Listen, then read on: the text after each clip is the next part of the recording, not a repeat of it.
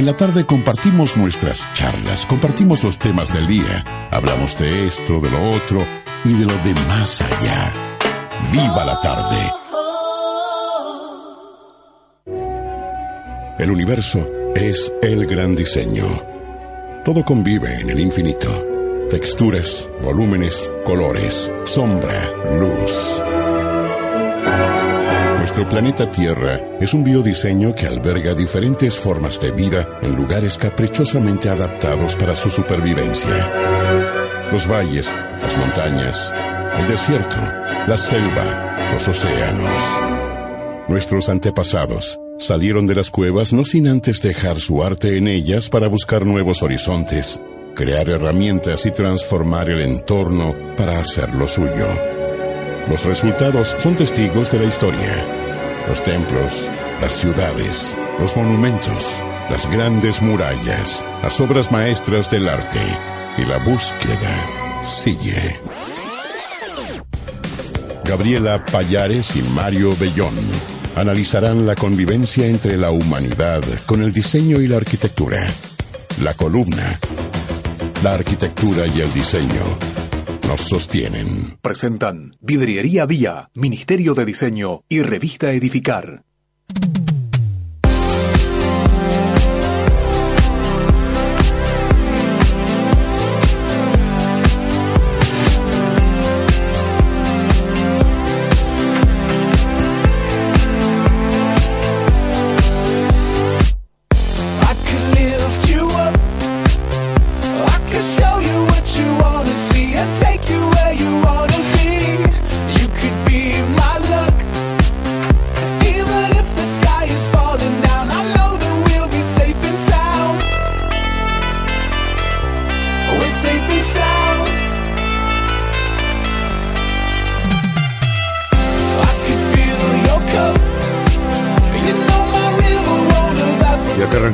Columna con el único que trabaja en esta columna, que es el diseñador Mario Bellón. Muchas gracias. Sí, Buenas está- tardes para todos. Ese reloj de oro, es- para cuando te retires, está ahí con todo tu- tu- tus iniciales. Y... Ya lo está trayendo Payare, que hoy estaba almorzando eh, en una obra hecha por Zaha Hadid en Londres.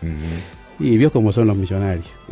Y no la sea gente- malo. Eh, liviana. una persona acomodada, ¿saben? Bueno, ¿qué- ¿qué vamos a hacer? Le mandamos saludos igual a Payares. Beso grande para Gaby. Pero Beso no vino solo, porque por- se encarga de estar acompañado siempre. Viene con la directora del Museo Blanes, la arquitecta Sí. Cristina Baucero, para hablar sobre la muestra El mundo entero es una Bauhaus que se inauguró ayer en este museo. Bienvenida. Muchas gracias. Pero antes- recibirla. Antes las noticias. No, no, noticias no. Ah, No, presentación. Tenemos a la amiga Gabriela. Gabriela, la variante A ver. otra Tenés razón, Gabriela. razón. Este espacio es presentado por SAU, Sociedad de Arquitectos del Uruguay. Juntos, construimos sueños. Muy bien, ahora sí, ahora... Bueno, vamos a hacer una presentación este, muy corta porque le pedimos a la señora Cristina Baucero que nos pasara su currículum, pero creo que tiene como 100 páginas y tal, no, no, no podíamos leer No nos daba el. No nos daba, no nos daba. Entonces, no, le vamos a decir así algo rápido. Cristina Baucero es arquitecta, es grado 4, es una de las pocas grados 4 que hay en la Facultad de Arquitectura, Diseño y Urbanismo de la UDELAR. Y además es fundadora este, de la Escuela de Cine DODK, este, y bueno, y ahora particularmente es la directora del Museo Blanes y la que nos está trayendo, eh, bueno, el, el mundo es una Bauhaus, el mundo entero es una Bauhaus. Y bueno, vamos a, empezar a conversar un poco, primero capaz que preguntarle cómo, cómo llegaste, Cristina, a, a traer estos materiales que están tan buenos. Ayer estuvimos en el museo y corroboramos que estaba muy bueno, pero ¿cómo, cómo llegaste a eso? Bueno, nada, fue una lucha porque, como tú sabrás y sabemos todos, se cumplían los 100 años de la Bauhaus y este, entré a averiguar en el 2017 y ahí me enteré que venía a Buenos Aires una exposición, una exposición muy importante y bueno, y empecé a, este, a ver si la lográbamos traer para el Uruguay, fue como bastante complicado, pero Lucía Topolansky, este, formada en el taller Craboto, este un taller que, que bueno que tenía muchísimas influencias de la Bauhaus nos apoyó hicimos una pinza con el embajador de Alemania y este y el IFA este cómo se llama este ministerio de, eh, para las relaciones culturales de Alemania con el exterior eh, resolvió venir.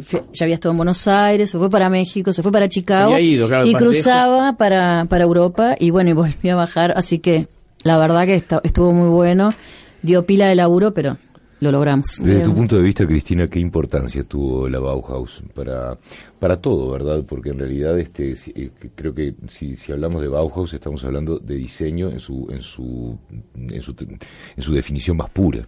Exactamente, sin duda. Eso es lo que y en diseño y en diseño desde el punto de vista conceptual del individuo, ¿no? Es decir, el individuo que piensa eso desde otro lugar y en ese sentido creo que este Gropius fue una persona, hoy justo me mandaban de la Sociedad de Arquitectas un mensaje de este tipo, este, que Gropius era una persona que sabía ver un poco más allá, con un compromiso más allá, y que bueno, que estaba involucrado entre guerras, este, con esta situación. Y sin duda, Bauhaus es todo lo que nos rodea, eh, Bauhaus y otros movimientos, ¿verdad? Pero Bauhaus cristaliza este, realmente el diseño. Expliquemos Ahora- un poco brevemente la historia, ¿no? O cómo para quienes no lo conocen puedan Sí, enterarse. bueno, eso creo que es un poco también lo interesante de traer esta exposición, ¿no? Es decir, hace cuarenta y pico de años estuvo en el Uruguay una exposición de la Bauhaus y ahora este tenemos esta es una escuela, es una escuela alemana que se funda en el año 19 del siglo pasado y bueno, y es una escuela que lo que se propone es el tema del arte total.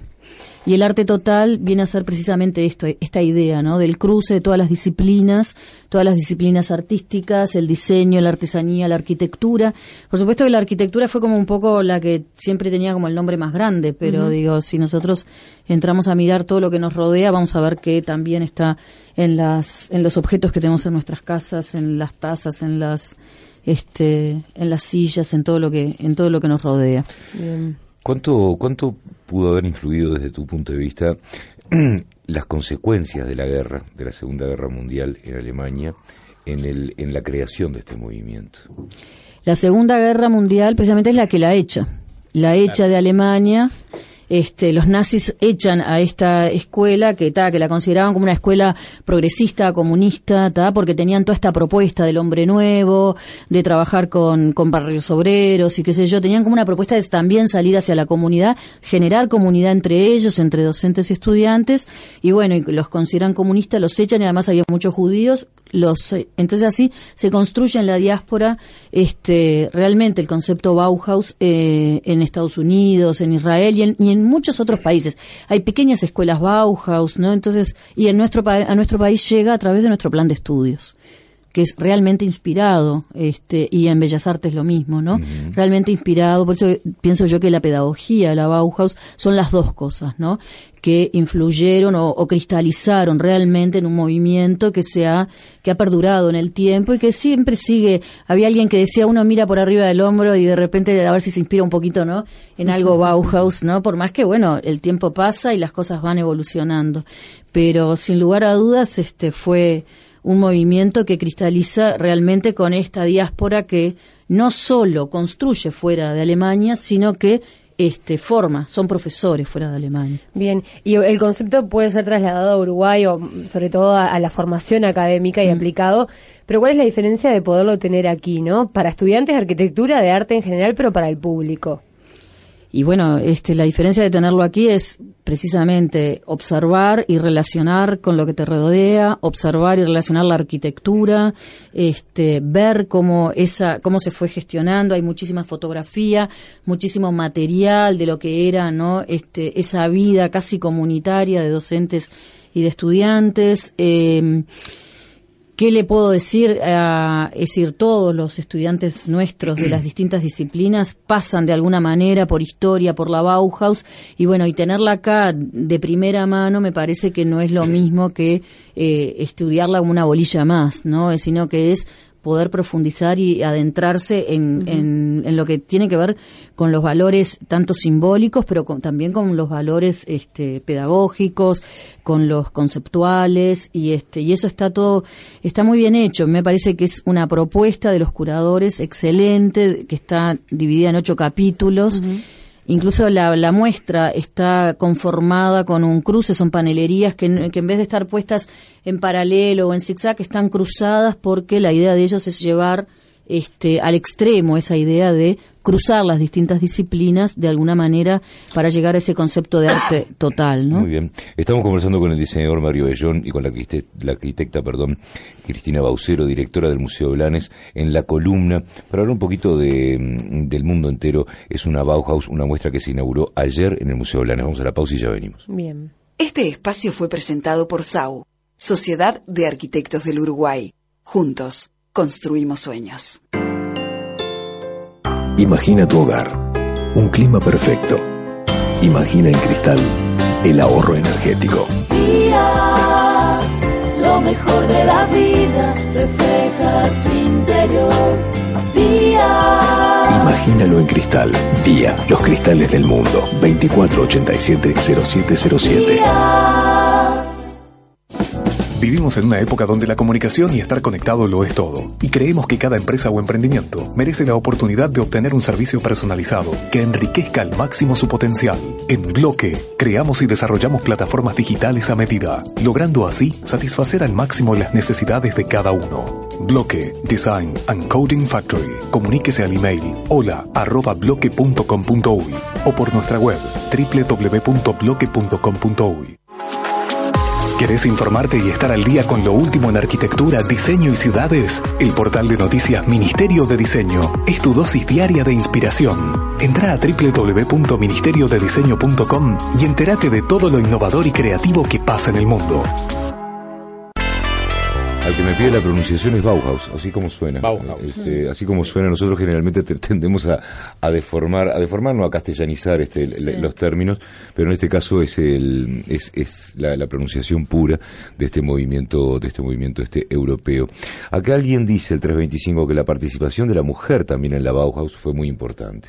Sí, tenemos una conferencia precisamente al respecto y lo diferente de esta exposición con la exposición que vino en el año 77 del Uruguay es que ya hay un movimiento en toda Alemania de reivindicación de todas las mujeres de la Bauhaus. Y este y bueno, ahí el tema es bien interesante porque si bien Gropius por- probablemente haya sido un gran líder, un personaje bien interesante, ¿no? En todo lo que se planteaba, llegado el momento cuando dividía para los distintos talleres, priorizaba a los varones que a las mujeres. Y a las mujeres siempre las canalizaba hacia el lado de los textiles, la fotografía y la cerámica.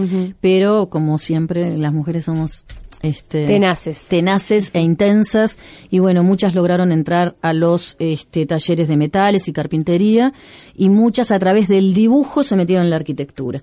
Que hay algunos dibujos este, originales que están muy buenos en la exposición, que es por donde lograban meterse para luego trabajar en arquitectura. Bien. Este, y además ahora este diario que vino con la Bauhaus este, tiene los créditos de las mujeres que en el 77 el catálogo No no, tenía. tenía un solo crédito. Y este sobre todo las fotografías de Lucía Mojoli, arquitecta también, que era este por, por supuesto Mojoli Nagui la opacaba 100%, ¿no?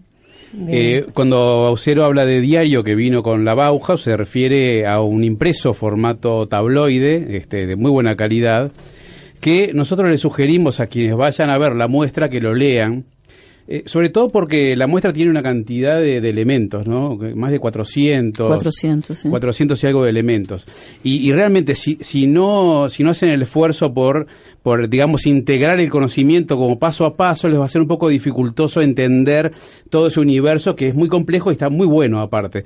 Por tanto, este, en la entrada de- del museo está este diario que se vende, creo, ¿no, Cristina? Sí, a 100, 100 pesos. que Este, es como una, una ayuda guía, digamos. es una ayuda guía, este, este, habla exactamente de cómo está presentada, digamos, la, la muestra, este, tiene algunas fotografías, obviamente, y, y tiene algunos textos de, de, de algunos uruguayos que escribieron ahí, como el, el decano de la facultad, como este Salvador Esqueloto también que escribió, y no sé si hay alguien más, este, Yo.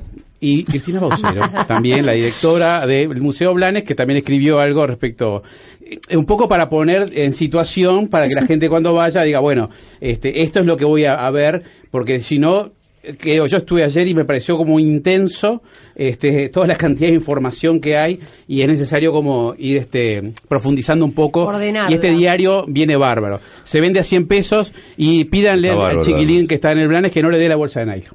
Ya Muy le bien, ya le hoy. dijimos, ya le dijimos, pero ya le dijimos. No nos ya- dé la bolsa de No, nylon. no, no lo señor. pelees, que ya le ¿La cobra cuatro dijimos. No, no la 104 cobra. pesos, No no, la no la cobra, no la no cobra. no. Ahora, Pero no esto, está mal. Esto, esto lo podemos tomar como una muestra de arte o como una muestra de vida. Yo creo que es una muestra de vida. Me gusta lo que estás diciendo. Es una muestra de vida. Es una muestra de un movimiento que, este, que por eso creo que es tan intenso y tan importante y, y perduró en el tiempo como perduró. Por supuesto que la vida fue, este, y, y los sistemas en los cuales vivimos nos han ido demostrando cosas diferentes, pero, pero bueno, sin lugar a dudas había un pensamiento muy importante, ideológico, de un hombre diferente, una manera de pensar la vida desde otro lugar. Por ejemplo, de, de acceder, que, de que todo el mundo pudiera acceder y entonces a las cosas bien diseñadas, este, al, al, al buen gusto, que el buen gusto no fuera de una clase social, sino que se desarrollara y se, este, Democratizar la se cultura. democratizara la cultura, exactamente. Hay una cosa ahí que es una muy interesante la, la contradicción que hay, una la tetera de Marianne Brandt, una de las este, mujeres de la Bauhaus, que era de latón y este y ébano, ahora la hace la empresa Knoll, la hace de eh, plata y ébano y sale 8.800 euros. Pregunta, pregunta este un oyente y me parece una buena pregunta si hay objetos físicos o, o fotos. Como... Hay objetos físicos, hay muebles, eh, este, sillas, está la cuna de Keller, que es preciosa, hay objetos con posiciones este, abstractas, hay muchísimos objetos de la vida cotidiana, como bueno, como decíamos recién, la tetera, La lámpara. lámparas, tazas, Sí. este, jarras, juguetes, hay juguetes también, Hay hay, libros, varios hay juguetes. libros, hay libros que los puedes agarrar y leer. Te miran ahí medio raro, pero vamos a agarrarlo tranquilo. No, que- no, porque está hay dos banquitos dos para que te sientes. Las exposiciones así como con mayor presencia de objetos, eh, ¿capta la atención en, tal vez en un público que no está tan abocado a hacer este tipo de visitas o paseos familiares? Sí, este, yo tengo una, una experiencia que nunca me la imaginé que la iba a tener y es que va muchísima gente al Museo Blanes en familia y este en familia con el concepto contemporáneo de familia, ¿no? Lo que sea, ¿no? Sí. Sí, sí, todes. Todes, todas, lo que lo que venga, ¿no? Este, no, no mamá, papá y los hijos, Sí, digo, te digamos, sino. ¿qué? ¿Qué tema la, el, No, el todo A Cairo le encanta el idioma inclusivo, por eso yo le digo. No, no es que no, no es que no- ya se lo he No, explicado, pero- no, no es que no me guste, yo sé que el idioma va a cambiar como ha cambiado, como ha cambiado, porque va a cambiar, todo cambia, pero que no me obliguen No, a mí tampoco. ver cómo no Pero este sentido es... No, no, te lo digo en el sentido de, grupo de gente, grupo de jóvenes, grupo y nada, te encontrás, digo que los sábados y los domingos, por eso invito a la gente, porque ya van muchísimos, ¿no? Nosotros tenemos muchísimos WhatsApp de grupos este, vinculados a la arquitectura y el diseño, y que todos vamos el domingo, vamos el domingo, vamos el domingo, y les estoy invitando a no ir el domingo, porque Vayan el fin Porque el semana. domingo. este mejor que vengan entre semana, y había mucha gente ahora en el Blanes cuando vine para acá, y este Pedite un día de licencia y te vas a pasear al Blanes. Andate con todos tus amigos, tus semana. Ay, compañeros no, de buenísimo, trabajo. entre, Entre semana, semana. entre semana. Generá un grupito ahí Claro. y nosotros le hacemos la guía, le presentamos estos ocho capítulos para que haya un mejor entendimiento. Hablando de, de democratizar la cultura, bueno, está eh, Picasso también de Da Vinci en el nuevo centro, ¿no? Sí. En, en- en un lugar Lo popular. bajaron ya eso. Va, parece que va. Lo cambiaron de Lo cambiaron, este, sí, eh, es un Ah, anecdotario, pero lo cambiaron por el tema del viento, lo desarmaron la carpa hace dos días, Ah. Ah, aparentemente y no la, fuera, no la armaron de vuelta y va para el Radisson, Ah. aparentemente a partir de este sábado, Bien, Da Vinci. Bien. Ah, Da Vinci. Eh, ahora esto está pasando que o, hay un esfuerzo de, o capaz que ambas cosas de- del Uruguay de traer eh, cosas de renombre con mayor importancia o, o- o impacto social o también Uruguay se está posicionando a nivel mundial como un destino que tal vez este, a la cultura de otros países les importa llegar. No, yo creo que es lo primero que dijiste, es que me parece que se están haciendo los esfuerzos, todos los esfuerzos posibles por arrimar a todos los uruguayos este, lo que podamos. Eh, todas estas cosas tienen unos costos gigantescos. Esta, por ejemplo, este, tuvo un costo bastante menor porque Alemania pagó todo. La embajada. No, el Estado. Claro, pero, No, eh, digo, eh, no, fue no fue a través de la. Digo, el intervino el embajador, pero fue el Ministerio de Relaciones Exteriores de Alemania y este y nosotros tuvimos que pagar los gastos acá en Montevideo. Entonces, este, nada, me parece que es un acierto que, que esté Picasso en este momento, que esté Bauhaus en este momento, que esté esta exposición de, de Da Vinci, que son de objetos de Da Vinci, ¿no?